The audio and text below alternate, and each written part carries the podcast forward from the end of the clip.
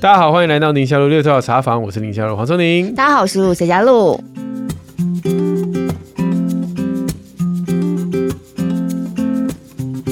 哎，我们今天 Q&A 主题也是非常的跳痛，有。从心理到生理都有，呃，还有各种不同的部位。对对对，正面思考啊，进食问题啊，脊椎侧弯啊。昨天中秋节有去烤肉吗？为什么不想回答？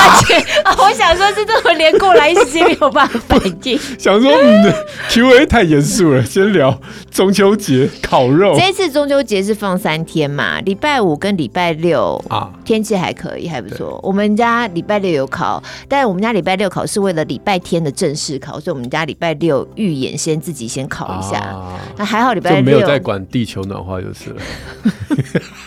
干嘛每次都要这么沉重？烤个肉嘛，奇怪。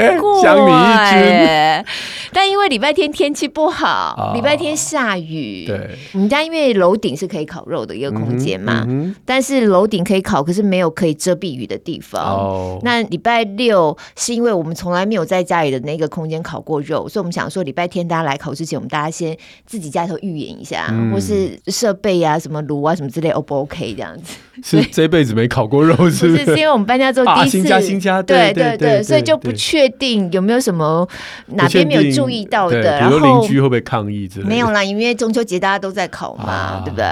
所以礼拜六烤那天天气还不错，然后烤我们自己觉得信心满满。礼拜天大家来没有什么问题，我们可以做一个尽责的主人这样。就礼拜天雨真的蛮大耶，然后因为我们是教会结束之后，然后教会小组弟兄姐妹大家来好几家这样，大家就祷告啊，祷告神也没有垂听嘛，就愿意去。上帝说 地球。已经太多 那个碳足迹，没有。我跟你讲，神有其他的心意，我们就还是我们就分两批姐妹们、妈妈们，就是在屋子里面烤一些油烟没有那么大的，啊、然后我们就是用卡式炉这样，上面那种烤盘这样。然后弟兄们呢，就是到楼顶有下雨的地方，嗯、然后烤油烟比较大，像牛排啊，还是要烤，就是撑伞烤。哇塞！撑伞烤，然后那四五个弟兄就撑伞烤，烤烤就不下来了。伞有时候雨大，赶快把伞撑起来；嗯、有时候雨小，就收了伞。他们说他们到后面就是大概三秒钟之内，就雨开始下起来，三秒钟之内就可以进入到雨备的状态，嗯、然后就把伞撑起来。然后我们有时候就上上下下端一些什么东西交换嘛，他们烤好我们拿下来，嗯、我们烤好拿上去嘛。嗯、然后有一度我们就在下面有煮汤，OK，我们就说啊，那我们把汤端上去。就、嗯、因为后来雨越来越大，他们说不下来不行，因为汤越喝越多。因为那个鱼都下在汤里面，他怕他们汤永远喝不完，聚宝盆，所以就下来了。OK，非常这种患难见真情，超超诡异的，为什么？硬要硬要呢？忍耐生老练，老练生盼望。他们几个弟兄们就撑着伞在那边，然后你侬我侬的这样，两个人撑一把小伞，一个人烤，一个人帮他撑伞，这样建 建立起他们弟兄的情谊。好的，好的，果然是 hardcore 烤肉，hardcore 烤肉，一定一定要烤，就是有一种烤完之后有革命情感。所以你们对烤肉有这种热情，我们家还好哎。不，就是因为刚好我们家那个顶楼有个空间可以方便大家来烤肉嘛，哦、然后又中秋节、啊，感觉就是那个箭在弦上，那个 feel 已经到了。如果没有烤，就觉得对，我们搬家搬到那里也都超过半年啦，半年多好多了，这样，嗯、哼所以就觉得也是差不多，请大家来烤肉这样子，对对，就烤一个不错不错。嗯，虽然听有听到的时候已经连国庆日都过了，对，国庆日就是过了，而且我看一下哦，十月十四号啊，今天，对啊，嗯嗯嗯，那没关系，我们就是不限于中秋节，好不好？还要考啊？有会国庆日也考，有有有有有光复节不是不是，我就在想说，我们这次考这么样的凄凄惨惨这样子，风雨声行 考，下次没有下雨，大家再来考一次这样。啊，你们也有考嘛，对不对？我们是去别人家，去别人家考，对对对，然后就很熟悉。嗯，没有没有什么太大，就是聊天啊，哦、啊，反正就很传统的、啊，很传统的烤肉。啊啊、哦，好吧，那结束了是不是？你你赶紧讲完了。对我我本人没有什么好分享，我只想听你的而已。我倒是那一天收到一个简讯，就是中秋节的时候，嗯，一个教会的朋友，是。他是教会的长老，嗯，然后他就发简讯给他们教会的所有的弟兄姐妹，然后大家觉得热心满满，也顺便发给我。虽然我跟我不知道他们教会，嗯嗯嗯。然后他说弟兄姐妹也在烤肉的时候呢，啊，听长老说哈，我很会烤，就这样子。哎，我每次哦，其实只有简单的几个 SOP，一二三，好，火不要太大，嗯，看到血水再翻面，嗯，然后。烤已经快熟，再刷酱，嗯，好，这样就不会焦，然后也不会过熟，然后也不会太生。他说就这么几个简单的步骤，可是每次大家一起烤肉的时候，我看十组家庭有八组都还是出来，对，那么漂亮的肉，对对，所以他说就像信仰，他要是一边倒哦，你只是听，但没有做，哦哇，一样吃不到。什么丰美的肉？哦，哇，这个长老好有心哦！这位长老，好认真哦！你真的是什么都可以扯哎！对呀，对啊，对啊，哦，好认真，好认真，是不是？好，果然接不下去，不晓得怎么样接长老的话，就是阿门，这样子就结束了。好的，我们聊完烤肉，我们现在来看一下我们现在 Q&A 啦啊！来，潜水很久的听友 Iris，Iris 啊，忍不住想留言。他说：“如何引导有悲观性格的小孩有正面思考？那他的女儿呢？有点杞人忧天的性格，他是这样这样说了。对，我这边要加个星号，因为我不认为是，但但他会担心。妈妈这么对。”他说，六岁的女儿比较谨慎，常常会有负面的想法。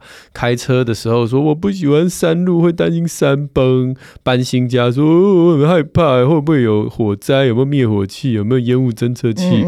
看到蟑螂完蛋了，我睡觉的时候会不会在我鼻孔里面产卵？他好有创意哦。对啊，鼻孔哎。对啊，蟑螂跑进去鼻孔里都会痒吧？还等它产卵？不就赶快先把它抠出来了吗？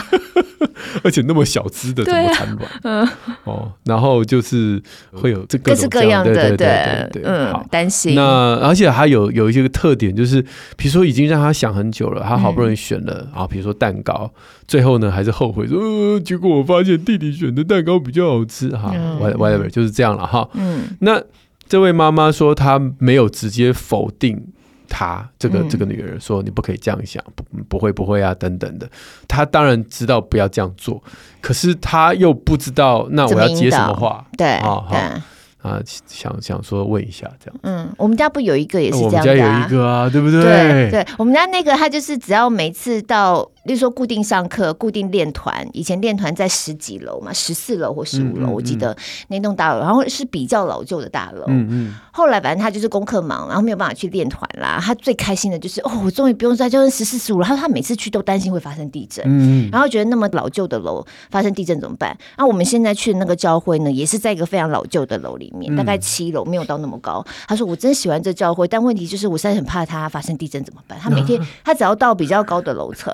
然后比较老旧的楼，他都很担心会发生地震，他觉得我们就要死在里面了。这样，我不是有一次传给你吗？因为他在问问题，我实在是觉得太好笑了。他就是只要拉肚子就怀疑自己有大肠癌，然后只要哪边就是长一颗痣，就觉得他是黑色素瘤那种嘛。我记得我有一次传给你，对对。我想说，我没有办法跟你对话，跟着妈妈讲的一样，我不知道跟你说什么。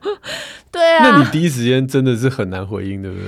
久了就习惯了。其实，因为他这个快六岁嘛，我们那个都十二岁了，乘以二，对，还是常常有这样的想法。可是他的生活经验一直在累积。对，其实老实说，他也知道他自己想太多了。对，但是他没有办法克制他自己的性格啊，他就是会有那个倾向，老是往那方向去想。想一想，他有时候也觉得他自己还蛮好笑的，那就是当成一个。长大了啦，比较大了，就把它当成一个好笑的对话这样子。真的，你刚刚讲到一个重点，就是他生活经验也比较多。对对对，我觉得他过去的担忧的事情慢慢没有发生，或者是说有新的生活的体悟，他对自己的信心也比较足。对对，但是就是那第一时间，我们真的不知道怎么回答，真的不知道。对，因为他的担忧是就是就像这样，妈妈写的杞人忧天呐。对啊对啊，嗯，我小孩小的时候也是这样啊，然后也是忍忍忍，就像这位妈妈，就我们也。知道说不可以，不是说不可以啦，就是尽量不要去否定他的感觉，这有什么好怕的？对对对对对对对，你你有问题啊？你就是可能我们都知道不要讲这样的话，但是搞到后来，你真的会觉得你烦不烦啊？我就会说，爸爸老实跟你说，哎，那就是用比较温和的方式，然后讲刚才那些不应该说的话。嗯，就是你烦不烦？就你很烦，就是，但我不会这样讲了。嗯、但是就是就是我已经心里头 OS 是这样，我不会讲出来。真真我真的没有办法，就是你偶尔心里想想就好，不要讲出来，因为讲出来我你会想笑吗？不会，你不想笑，笑不出来。他有时候实在是太杞人忧天，然后那个剧情真的蛮好笑的，我就觉得蛮好。但是一直我们这样一直提醒自己是好的，嗯嗯嗯，因为我觉得就像他现在也是十几岁了嘛，对，我我我们家的那个也是对，所以。我觉得长久下来，我们不去否定他的情绪，让他自然而然的去成长，然后去体验，然后回过头来，他对我们的就那种亲密关系其实是不会弄坏的。嗯嗯。但如果说我当年我老婆没有提醒我，其实其实是我老婆对，因为我老婆那时候一直提醒我说，人家只是嘴巴一直讲，但这个就是一个舒压的方式，叫叫我不要去否定他或什么。那也因为这样，我觉得。他到这个时候，他对我们之间的这种叫什么“知无不言”也不不是啊，不是这个意思，就是就是他什么都跟你们说，很坦很坦白，比较不会担心说啊，我要是这个情绪出来了，那爸爸会不会又又说做什么好怕的？嗯，对，嗯，对，因为有的时候孩子在跟你分享的时候。我不晓你不会想笑，或者说真的很想笑诶，但是有时候想想这样笑好像不大对。嗯，像有一次比小铁人嘛，然后他在水里面，其实我觉得我对他已经有那个十足的把握跟信心了。我觉得他游泳 OK，可以应付那个见得到底但踩不到底的那个深度的湖里面。嗯、然后他们小铁人要游三百五十公尺，再加上其实沿路都有那些救护的啊什么的，都做的很完善了。所以我就觉得 OK，那你这次你就什么都不要带，就是不要带浮条，什么都不要带，鱼雷浮标什么就这样下去。我觉得你这次可以了。他第一次试的时候啊，其实比完赛回来，他才跟我讲，他说其实他游到一半的时候，他突然觉得说。他没有力气了，还怎么样？然后他就觉得说，他真的他就要死了。然后他就觉得说，妈妈我爱你。就他心头有遗言，他就开始想到那画面，说妈妈我爱你这样。然后，然后就还是游完了嘛。Uh, 他就可能稍微仰漂一漂，然后再继续游，又游完游上来。可他回来他就跟我分享说，妈妈我连那时候心里都想的，妈妈我爱你，我都已经有这个想法了。Uh, 所以他上来的时候，你就觉得你，你也太可爱了吧你。可是你再回头，他那可能是对他来说是一个生死教官。对，你在这时候笑他好像不大对。对，但就真的好好笑哦。可是 就像这个经验，他有了这个经验值之后，他其实就是一直累积，一直累积呀。其实我我我也觉得这一点，就是说虽然他们。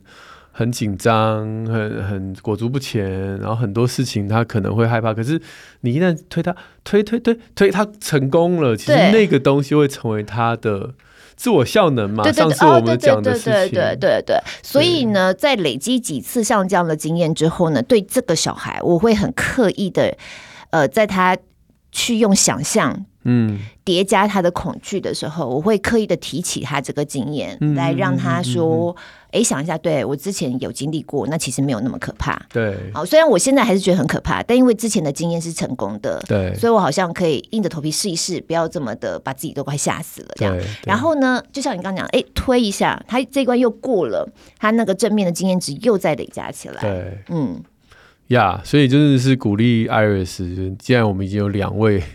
经验，家里都有这样的孩子，对，你就知道这些孩子其实长大以后是真的是很很棒了，自我要求也比较高，嗯、然后虽然嘴巴讲啊这个不要那个不要，但其实真的他面对事情的时候反而是比较深思熟虑，比较负责任。嗯，我觉得都是长大以后你可以期待的事情，只要我们现在就照你现在继续这样做就好了，就是你也不用说说哦，我一定现在此时此刻就要引导他走向一个比较正面思考，其实我们真的做不到，说老实话我也做不到。嗯。但是那个嘴巴讲出来的内容，跟他脑袋里想，其实不见得是那么的等于啦。比如说，我死定了，完蛋了，他脑袋里也许其实也不见得真的就是那么悲观。对，只是他嘴巴就是嘴巴用这个方式来让自己能够度过这个他觉得他没有把握的事情。对对对。哦，但不同年纪的孩子是不是害怕的点会不大一样，或是会想象的那个？对啊对啊，在我书上是有一个表，就是大概。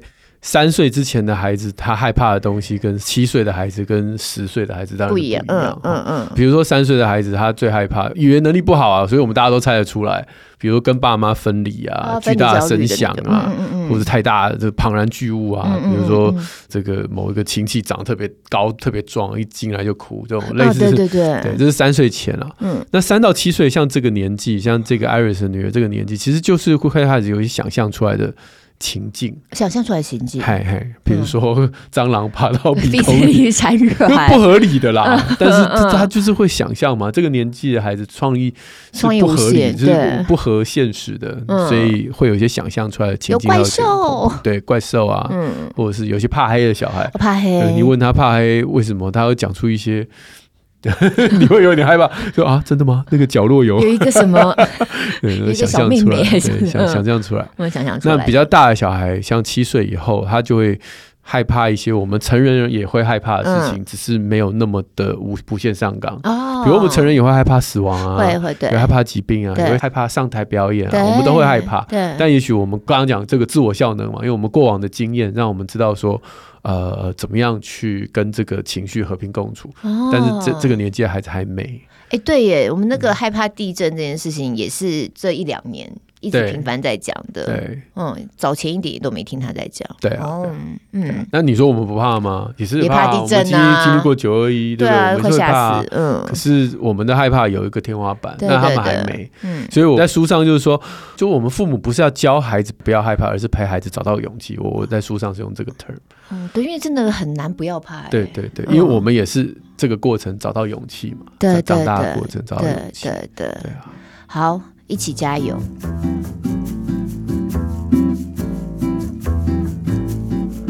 下面这位就是讲进食的问题了。他们是两个孩子，都是男生，然后哥哥是要五岁，弟弟是要三岁，然后两个孩子吃饭的习惯不大一样。那哥哥呢？呃，几个月开始食量突然变得很大哦，晚餐已经一碗饭了。嗯。晚餐吃完之后到九点多又会很饿，OK，然后你就想说那晚餐吃多一点嘛，嗯，可是呢，他吃完一碗他会说他吃饱了，嗯、但是问题是晚一点他还是会想要吃点心，嗯，那妈妈想说那我该调整我的策略嘛，是不是？呃，超过一碗。我还是要叫他吃完，嗯、就是他觉得这才是他可以饱的这个量，嗯，要强迫他吃完是要这样的吗？对，那小的这个呢，就明明是饿了，可是呢，把喜欢吃的肉吃一吃就之后呢，就开始等大人喂，嗯、大人不喂他就不想吃，这样。嗯、那已经快三岁了，还能这样喂吗？妈妈、嗯、也觉得好像不大妥，这样。嗯，对，然后各种方法，你要好好吃，我就给你贴贴纸啊，嗯、给你玩玩具啊什么的。一开始有效，后来九六没有效。嗯嗯。嗯哎，你再生一个吧。人口多了之后，大家抢着吃。对，这是现况了。我觉得这样的家里的吃饭的问题，在很多现在少子化的家庭真的超多。嗯嗯嗯，嗯，听到多到就觉得说，这一定是文明病啊，因为古时候一定不会有这种问题。对对对，嗯，古时候真的就抢着吃，对啊，有什么吃什么，哦，还喂你嘞，嗯，对不对？谁不赶快先上桌，谁都没东西吃，对对，没有没有就没有了，而且没有是真的就没有了，对，就真的没有了。而且以前如果桌上有最肥美的鱼，是阿公家里的长辈先下筷子，嗯，现在是先把没有吃挑给小孩，时代都不同了啦，对，真的耶。所以吃饭这个现在是要先让阿公先吃，这样就可以解决这个问题。我觉得也 OK 啊，如果你家里有。阿公的话，哦，所有都是心理问题，就是偏挑食或者是吃东西都是心理问题，都不是生理的问题。现在这个世代百分之九十都是心理问题，所以还说不喜欢吃青椒，不喜欢吃胡萝卜那种有特别味道的东西。这个是被电视害的，就是、uh huh. 就是因为那健康节目都喜欢做一些比较。特别的食物，然后跟你讲多营养，对不对？然后就说青椒有多营养，茄子有多营养，苦瓜有多营养，就硬要挑这些食物嘛，哦。对。然后那家长看了以后，啊，老人家啦，老人家看了以后就哎呦，那这样我一定要给我的金孙吃一点，这样这个很多营养啊，一定要吃一点啊，每个人要均衡的，哇啦哇啦，五色食物啊，红橙黄绿蓝靛紫啊。唉，其实其实都是。自己制造出来的焦虑啦，对不对？古时候食物的种类也就那几个，嗯、淀粉、蛋白质、脂肪其实有，加上青菜或水果，很，很 OK 了。嗯嗯，对，好吧。不过不过，如果偏偏挑食，如果要再讲，今天这一集就讲偏挑食了。嗯嗯，我们之前节目一定讲过好几次，我们有讲过几次。首、嗯、首先，我先讲那个心态，就是说。虽然你会觉得你在规定小孩吃东西，但实际上你是在求他。哦，对不对？只是你表情凶巴巴。嗯，或者是你不耐烦，嗯，然后你生气，但其实你是在求他吃东西，嗯嗯，然后比较没有办法的，就拿出 iPad，拿出平板。哦，其实我最不喜欢这种。对对对，那老人家就是拿着汤匙追，其实这些都是你在求他吃东西，所以你的权利已经不对等。最好就是我不要求你，我不求你啊，对对，所以权利你要反转，要让他是有需求来找你吃东西，而不是你。有需求要拜托他吃东西，因为这年纪孩子不会刻意说，我想要减肥，我想要饿肚子，不会啊，不会啊，对啊，所以这个第一个心态是这样，嗯嗯，然后第二个就是说，呃，如果你我我刚刚用这种这种权力不对的，那你说那难道是叫小孩像是那个仆人，我是主人，你要求我吗？那也不用那么极端，还是我不食嗟来之食，对不对？嗯 那我就说比较像是主人跟客人的关系好了。哦、你把你的孩子当做来家里吃饭的客人啊。嗯、古时候不是有食客嘛？对，食客。嗯，那你请客人来家里吃饭，你会怎么样？你会准备最好的食物吗？对，对吧？嗯、你的拿手菜嘛。嗯嗯嗯。哦，那就算不是你煮的，你至少买的时候，对对，会买我喜欢吃的，对不对？嗯、然后分享。对，我觉得好吃的。而而你有可能也会买你的客人喜欢吃的嘛？对对对对对对对。好。那摆上桌之后，你会喂你客人吗？不会啊，对？那个校长来，校长，校长校长吃一下，对对对，校长这个很好吃，你要吃完，没吃完不准下去哦。校长帮你剪剪成小块，校长对牙口不好，校长我帮你拿剪刀剪一剪。校长，你去了客厅，我还拿汤匙去，对不对？不可能嘛？校长觉得你很烦，对，他再也不敢来了。真的，校长觉得这家怪怪，这家怪怪，嗯，所以这个。主客关系，你你把他想象成那个校长就是你家的儿子或你家的小孩，嗯，你准备好的食物给他，那他上了桌，你会称赞一下食物，你会告诉他你有多爱这个食物，或者是你有多辛苦做，都 OK，这都没问题，嗯。但如果今天校长就决定他就只吃一口，你你不会再问下去了，对对对对对，哦，那也许就不合他的胃口啊，或者是他就是不喜欢或者有过敏什么的，嗯。那校长离开之后呢？你就自己把它吃掉嘛，对对不对？因为反正是好好东西，因为我自己喜欢吃的东西，对不对？所以大概心态上就是这样。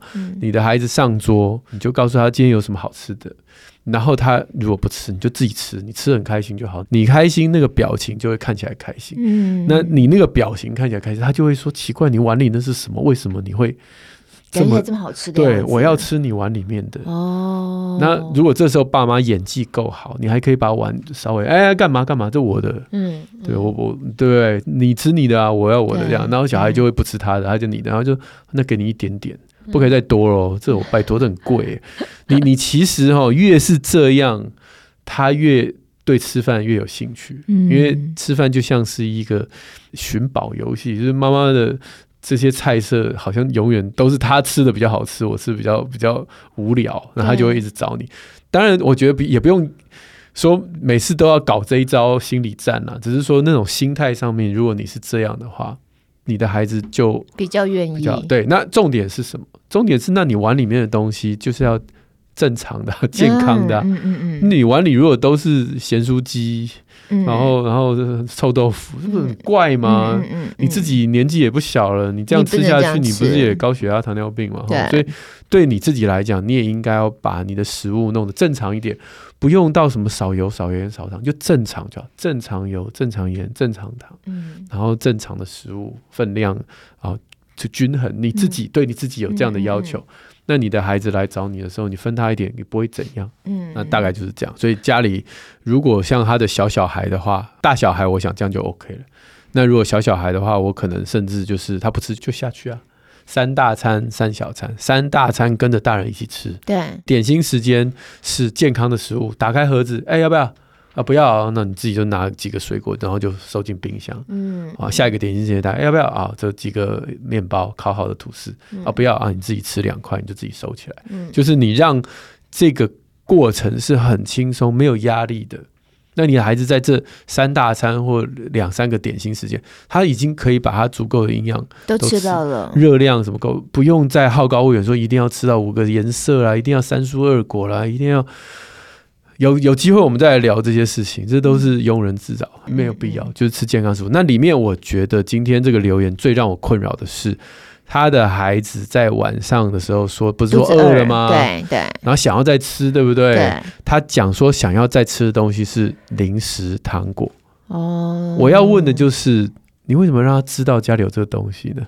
嗯 嗯。那我要再问的是，那你为什么要买呢？因为我想吃啊。那你为什么要吃呢？我都这么大了，我小时候我妈不让我吃，我现在长大了，我想吃不行吗？那你的这个量可以不要去 Costco 买啊？哦，对，我们不是去烤肉吗？嗯、我们朋友就是因为小朋友其实很喜欢烤棉花糖嘛。哎，Costco 棉花糖超大包的，啊、很恐怖哎。对啊，像我去全年买就是小小包。对啊，这样就 OK。嗯嗯，然后你把它藏起来啊。嗯，你为什么让你孩子看到？知道那在那里的，我我要讲就是就是这些东西你放在那边，然后你又希望你孩子看到，然后不要吃它，这是什么？这是伊甸园的苹果吗？就我我前几天做了一件很丢脸的事情。嗯，我我我们去那个百货公司，对，然后因为刚好长辈去洗手间，嗯、所以我就在那边乱晃。对，哦，那百货公司不是这样的，就东摸摸，说哎，这个衣服蛮好看的，啊，对对对对，这个什么？对对，对对。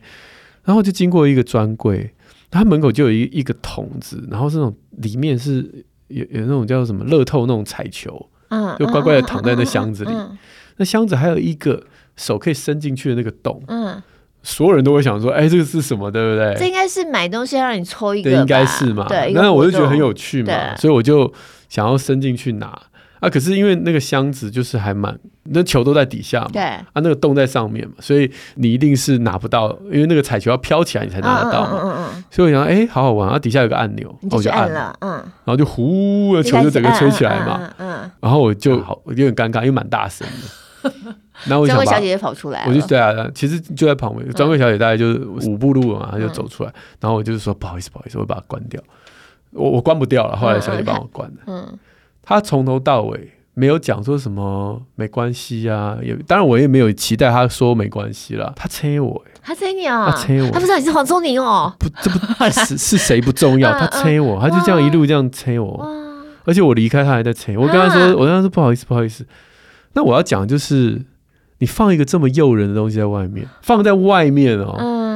然后你也没有一个，比如说你如果上面写说，哎，请不要碰啊，或什么的，我又不是不识字，对对对，那你也没有，你放一个那么诱人的东西，好，我今天是个成年人，你可以怪我，嗯啊，你要催我，OK，可能就是过去会玩，所有的小孩看到那么有趣的东西，一定会都去按嘛，嗯，那这叫做不叫呃杀谓之虐嘛？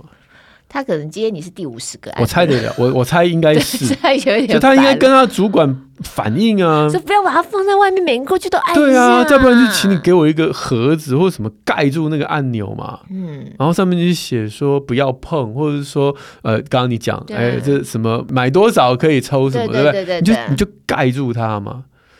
那我就我就在想，这就是现在台湾。或者是都市孩子的困境，就是我刚刚做的事情，就是诱惑都摆在那边很多这样子。然后我一碰，爸妈就催我，老师就催我，就 就你们都觉得这是一个对，就像你刚刚讲，今天我已经按第五十，我已经关五十次了，对，我到底要关几次？但是你的那第五十次，我是第一次啊，是啦。那今天我们有很多社会上我们认为习以为常的事情，对孩子来说都是对孩子来讲都是第一次啊。嗯，公共场合不要吵啊，电梯什么不要按啊，嗯，这个不要。而且都市那么多闪闪发亮的东西，每个东西看起来都很好玩，都很想摸一下啊。嗯嗯嗯。然后你就这也不可以，这也不可以，然后就打打手不可以，然后催他讲过了。嗯，我我那天被那个那个那个催的那种不舒服的感觉。我到离开那个百货公司，我都很不舒服，因为我知道我我知道我做的这件事情很蠢，我知道很幼稚，嗯嗯嗯，可是那个眼神真的很不舒服，嗯，对。那你想想看，我们的孩子每天就是在接受这种眼神，尤其那个好奇心比较重的孩子，哦，对对耶，每天就是被人家催啊，而且每天好几次，好几次啊，嗯。那你觉得他他的人生，哎，I don't know，我就那那个时候我就觉得突然很有体悟，突然很有体悟，你的孩子。看到那一堆零食，然后你就说不可以吃。那什么叫做可以？什么叫不可以？什么叫做适量？什么叫刚刚好？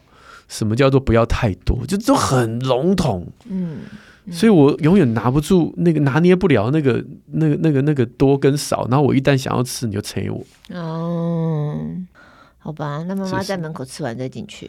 是啊，再回家是这意思。把把事情弄得单纯一点，然后把规矩都定得简单一点，把那个牌子做大一点。嗯嗯，不一天只能一颗啊，或什么的，嗯嗯，做大一点，让你的孩子知道每天每天我也不用再。在 MI 就是它就是固定的，对，这样不是对。这个社会化的过程会比较快乐一点。就环境因素了，对啊，哦，所以其实想起来啊，每一个孩子他的饮食的习惯，嗯，都可以推敲一下，其实这家里头的饮食的文化是什么，对啊，所以养了这孩子饮食习惯是怎样，我觉得有一点关联的。家里面人员太多了，对对，然后每个人的作息又不大一样，像我们家吃晚餐，真的就是会吃。两三次这样子，嗯嗯嗯、甚至有可能到三次哦。对因为我跟我婆婆现我们现在一起住嘛，老人家有时候吃的比较早，所以他吃第一趟。对。然后孩子们回来功课写完弄完，他们想要吃的时候吃第二趟。对。我晚上回来八点半九点，我就捡剩的他们剩在桌上那些菜，我就捡吃，所以我是吃第三趟。嗯。嗯那等到我吃第三趟的时候，有时候他们孩子又也会又来，又，来啊啊、又再吃一趟。但至少吃的都是正餐。哦，对，就是桌上剩的啦。对对对对对。对所以你看，对你来讲，这就不是困扰啊。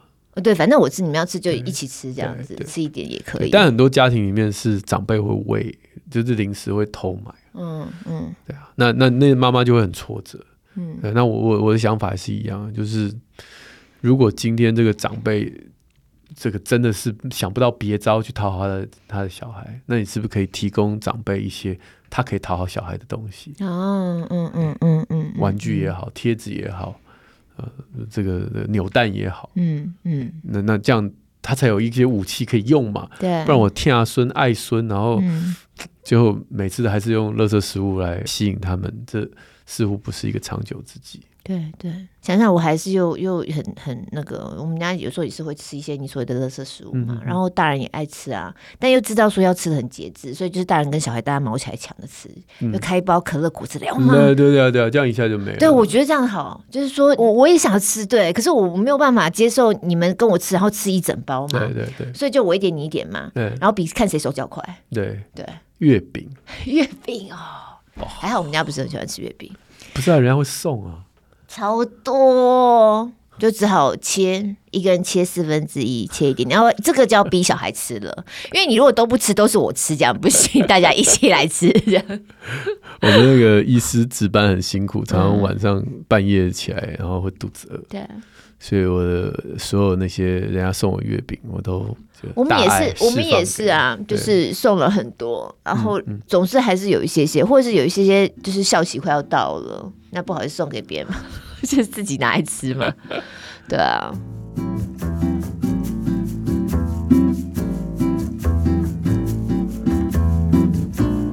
好，我们下一题有一点这个专业，嗯，这真的很专业，我们来念一下哈，这位是育儿总有怪要打。嗯，他是说他们家小女儿在九岁半的时候发现肩膀的高低不一样，嗯，然后就在想说呢，是不是小孩子长期习惯写字，就在想说小孩子是可能写字习惯导致他呃右肩会比较用力，嗯，所以右肩会抬得比较高，嗯，就带去医院一检查呢是有轻微的侧弯，然后开始复健师就教怎么样训练做核心肌群的一些增加肌力的一些动作，然后就是每半年要检查一次，嗯，那半年过去了，到了孩子十岁，结果反而增加了那。那个侧弯的角度增加快五度，嗯，从 S 型变成 Z 型啊，还是、啊、哇，这看起来好像很严重。嗯、这往往是倒 S 啊，就是我们的脊椎侧大部分是倒 S 型。哦、OK OK，然后他这边有提供一些他的度数大概是一个什么样的状况，然后说孩子到这样程度已经差不多都要快要穿那个铁架了，那个背架，塑塑胶铁架好可怕，是不是铁架、啊？塑塑胶塑胶哦，塑胶哦，塑胶，我每次看到我都觉得好像铁架。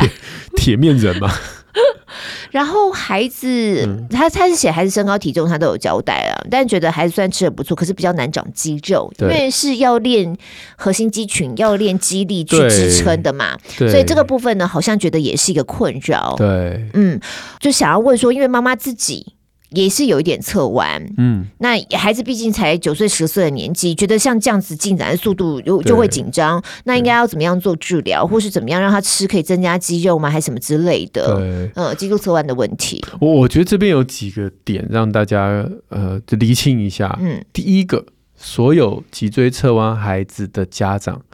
都会觉得一定是他姿势不良所造成的。小孩姿势不良，对，就是例如说你写功课做没有做歪来歪去的样子，对，嗯、所以他会非常大量的去盯自己的小孩。你要做好，对，然后就是负面负面言语就会很多，嗯，哦哦，不要讲歪七扭八，坐直啊，坐正啊，然后不要翘脚，对对，类似这样，好，这是第一点。那这是第一个迷失，就是大部分的脊椎侧弯。跟你的姿势是没有关系，真的呀，对，是先天的，哎，哦，OK，所以不要怪，这这第一件事情啊，就是不要一直怪小孩，嗯，那第二个就是说，开始侧弯之后，嗯，家长除了继续念更大声之外，嗯，就会觉得呃，是不是有什么样的可以把矫正过来？对对对对对对对，然后进步，嗯，恢复正常，哦，啊，答案也是不会，不会啊，就是我们只能。不要让它恶化太严重就好。哎，你们觉得我很有反应？有有有有有 啊！你你是原本我是真的不知道，真的不知道。对啊对啊对啊，就真的是大部分的迷失了。我真的以为他肌肉侧弯就是他姿势不良啊，或爱翘脚或什么之类。然后我真的以为是可以把它调回来。对对对，就因为很多人都会这样想。嗯。好，那当然他就会找医生啊，找复健师啊，找治疗师啊。好，那最后治疗师就会给你一系列的建议，嗯，让他不要恶化嘛。那但是其中一个就是这位妈妈讲的，运动没办法做的很扎实，就是说，通常治疗师都会希望你能够把肌肉练起来，对，然后通常这是最重要的一环，但大部分做不到，也就这个。哦，就是其实要靠自己耶，对，就是要靠自己长肌肉，然后用这个肌肉的力量去支撑，对，是不是？哦，所以以下呢，我们就来听听啊，王文瑜物理治疗师来跟我们解释一下脊椎侧弯。Hello，各位听众以及黄医师，大家好，我是王文瑜物理治疗师。那我想有些听众可能对侧弯这件事是感到疑惑的。而孩童的脊椎侧弯，目前其实主要的原因认为是遗传，当然可能还会有其他的因素，像是神经肌肉的疾病或是骨骼发展的问题等。所以我们没办法先预估，就是侧弯的角度会发展到几度。但是影响侧弯的发展会有像是孩童的生长速度、年龄。营养、饮食、环境以及运动，而目前其实，在保守治疗上，背架已经侧弯矫正的运动是非常有效果的哦。目前对于还在发展期，也就是生长板未关闭的孩童，除了侧弯矫正的运动介入之外，时间也是非常重要的关键。而目前统计出，就是对于十度到三十度侧弯的孩童，会建议每天至少花一个小时以上的时间做脊椎侧弯的矫正运动，才会有效果。而一定的角度则会加上背架去相符，而背架穿着的时间也是非常重要的。目前也大概会建议要穿到十六到二十三小时哦。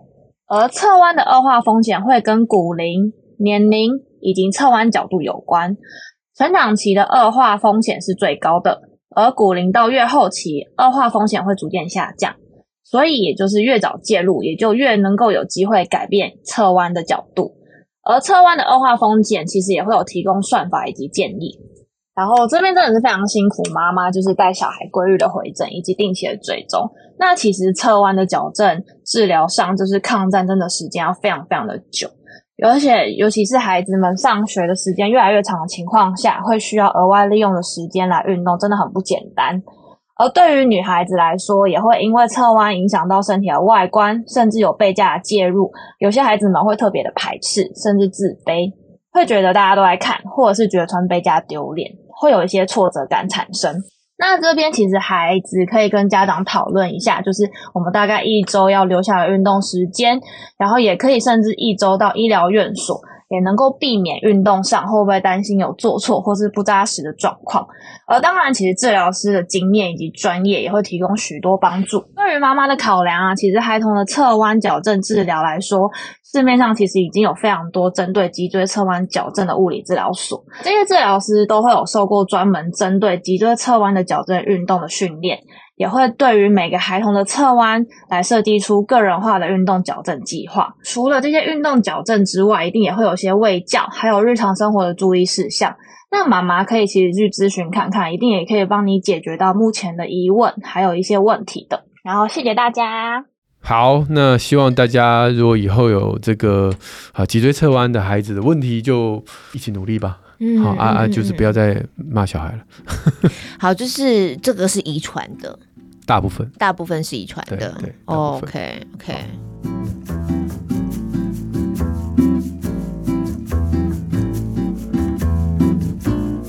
好，那最后我们也要来感谢一下岛内的听友。那第一位是 Ingrid，他是谢谢两位主持人，让一位正在重返职场，应该是妈妈吧哈，又遇上家人身体变故，嗯、哎呦，独生女要一肩扛起，哦、哇，常常觉得自己没有一件事情可以做好，但是可以听节目，短暂放松，欢笑的空中安息时光，有贵节目真好，嗯嗯嗯、谢谢 Ingrid，也祝福你。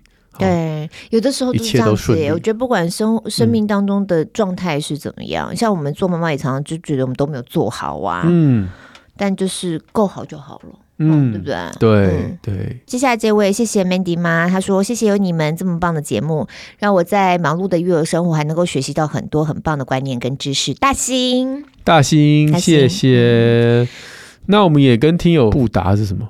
布达呀，布达就是一个政策要公布的时候，就是布达呀。美索不达米亚，跟听友布达三周年 Live Podcast 讯息。对啊，嗯，来临的十一月，您下入三岁了。今年开了抖内之后，非常感谢很多无条件抖内我们的听友们，让我们可以自给自足制作好内容、好节目。同时呢，许多听友许愿的 Live Podcast 也要成真喽，因为实体场地容纳人数有限。啊、呃，以后可以去小巨蛋插滴滴。这稿子是你写的吗？谁我写的？应该很久以后。小巨蛋不，小巨蛋它如果有像那个国家音乐厅有没有？它不是有一些是小厅吗？哦，啊，小巨蛋有一个小厅。我知道了，下次就是哪一个大咖明星在小巨蛋办演唱会的时候，然后我们我们就在里面敷一个包厢，嗯，然后我们就办我们的活动，然后还可以顺便听歌。那就不用了，就好好听歌就好了。我们累不累呀、啊？这样也可以说我们在小巨蛋举办活动，嗯，也可以了，也可以了。向博恩看齐就对了。好，所以呢，我们要来邀请，我们会优先邀请一些比较资深的茶友，因为主要是场地是有限制的。那我们到时候会呃直播，好，就很欢迎大家也可以透过线上一起来参与。那我怎么知道我是资深的茶友？你有抖内的就应该资深，没有不止吧？有些有留言，还有常常、呃、留言，然后甚至不止一次，我们有念到过的。小编说详情会在社团公告。小编，你该不是要考试吧？就是要你知道有习题五十题，对资深茶友要怎么样才能够对对，要达到一个什么样的门槛之类的。然后比如说知道绿色面膜这个可能就是哇，这真的很资深的，连这个我都要想一下。嗯，绿色哦，那很久以前的事情了，我的妈呀！好哦，那大家可能会好奇，就是说会有什么样的活动内容呢？就是我们现在其实也还不是那么清楚，然后我们还在讨论讲那么多，然后还不知道自己要办什么。对。只知道会有 live podcast。那我们虽然那个活动内容我们都还在规划嘛，但是有一个是比较确定的，是我们一样会在礼拜一早上的时间。那、嗯、因为我们两个就是礼拜一早上是我们共同有的空档，嗯、所以我们一直都在这个时间录音。所以我知道以前我们办过活动就在这时间，然后被大家就是有点碎念了一下，这是这什么时间呢、啊？礼拜一早上哎、欸，对，就是延续那个假期啊。哎，嗯嗯，所以那个周末你本来只有放六日，对，然后你就变成变成放六日一。上午，上午。对，可以先。好时间，我们已经先定出来了，会是在十一月二十七号的上午，好哦，是一个礼拜一，嗯。嗯，然后敬请期待，对。对，我也很期待，因为我到现在我也不知道我们要干嘛，对，所以那个 都还在持续讨论了，嗯，台湾的老板们如果发现你们底下有人是请那一天十一月二十七早上的话，嗯，那你应该知道，就让他请，对对，给公假给公假，他们是在做正经事儿。好，他们自己就是得到一个心理的满足，上班效率就更好，增加产值。对对对对，就老板自己也来。太好了，这整个公司都来了。好，那持续欢迎大家可以加入我们不公开社团，我们还是开始慢慢会有一些买好物的活动。好的，对，像我们现在有推那个鲜乳坊的、嗯嗯、呃团购的一个订阅嘛。我跟你说，我不是在讲我们家就是订了鲜乳坊，每个礼拜配送吗。嗯嗯。然后就是 to 贝塔肉蛋白嘛，我就帮我妈妈、我我婆婆都都买这样子都订。就我今天早上拿鲜奶给我婆婆的时候，她说我就问一下，我就说，哎，你这样喝起来你觉得好喝吗？她、嗯、就说，哦，她真的喝这个什么不会不就是。肠胃哦，呃、对，对，他很喜欢，就是对他说不会不舒服哎，但是他也搞不清楚这是什么特别的，我才跟他稍微讲一下。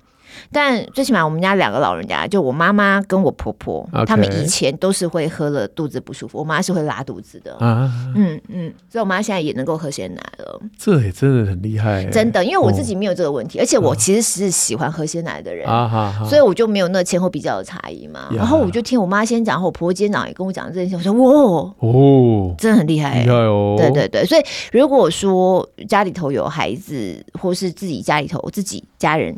有这种喝了肚子会不舒服，嗯、你说那个乳那哎，这个乳糖不耐大概有点难，但是如果是因为弱蛋白的问题的话，或许有或许对对对，那可能就可以试试看，在我们家最起码是有效、嗯、是有效果的，对。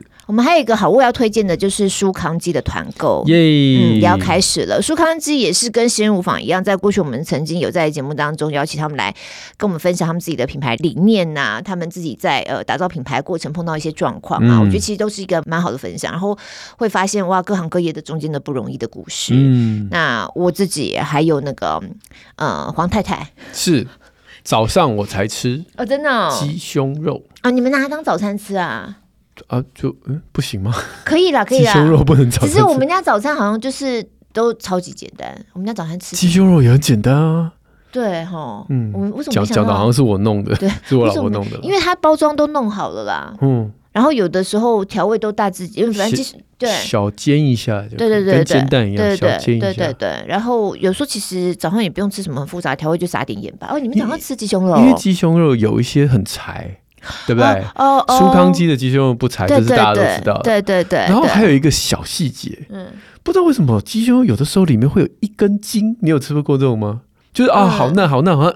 然后塞牙缝一样。哦，有有有有有有有。反正舒康机就没有这个这两个问题，就是这是我唯一知道的两件事。我并不是厨房达人，对不起。你不是煎的那一位，你是在那边等着吃的那一位。吃的那一位。对，好，这个这个部分的团购我们要展开了，所以欢迎大家可以一起来。如果有需要也喜欢，那我们自己也都就是有使用，我们也自己也是爱用者，这样子就邀请大家可以一起来试试看。嗯，好，那早上就可以吃鸡胸肉，然后配鲜奶。对，哎，早上都帮大家想好嘞，我 以后就是早午晚三餐就对。是哈、哦，对，好哦。想要知道更多或怎么样订阅的话，或者要知道这个连接的话，就要先加我们的不公开社团了。是、嗯，那如果喜欢我们节目，也可以在 Apple Podcast 或 Spotify 帮我们五星赞一下。